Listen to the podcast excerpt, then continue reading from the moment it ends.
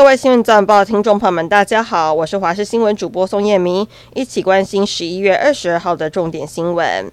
台南市北门区猛宫庙旁，在十五号的晚上，疑似因为光电工程包商施工纠纷引发枪战，主嫌吴姓男子的儿子以及涉嫌开枪的许姓男子已遭羁押。吴男昨天向警方投案，台南地检署晚间讯后声押。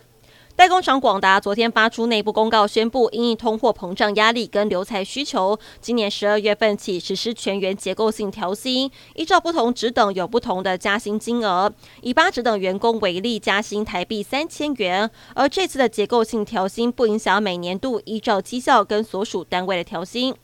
中华职棒味全龙今年夺下了总冠军，而昨天全体出席颁奖典礼，领队丁仲伟表示，封王游行预计周日下午举行。至于封王旅游，仅确定是海外旅游，时间还不确定。最近的假球案震惊国内篮坛，中华民国篮球协会在昨天召开了纪律委员会，决议玉龙篮球队涉赌以及假球的九位球员。包含柯明豪、吴又任、李奇恩等人都注销球员注册。另外，台啤永丰云豹球员罗振峰签署切结书之后，坦承曾经投注 SBL 赛事。虽然 T1 联盟已经停权并且永不录用，但中华民国篮球协会仍决议注销球员注册，一共十位球员，确定各联盟日后都不得录用，不得进入场馆，将严议禁止担任教练、裁判跟球员经纪人，逐出篮球圈。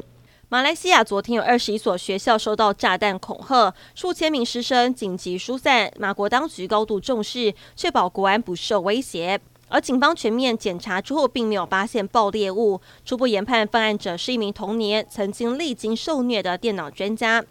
北韩才刚向国际社会宣布最快十一月二十二号发射卫星，然而就在二十一号的深夜，巨星就已经提前发射一具人造卫星上太空，并且朝南边发射，这使得日本冲绳县发出了 J 警报，居民紧急进入室内躲避。而在中国边境的丹东，则是有人在北韩公布的发射时间，拍摄到载运卫星的火箭升空的景象。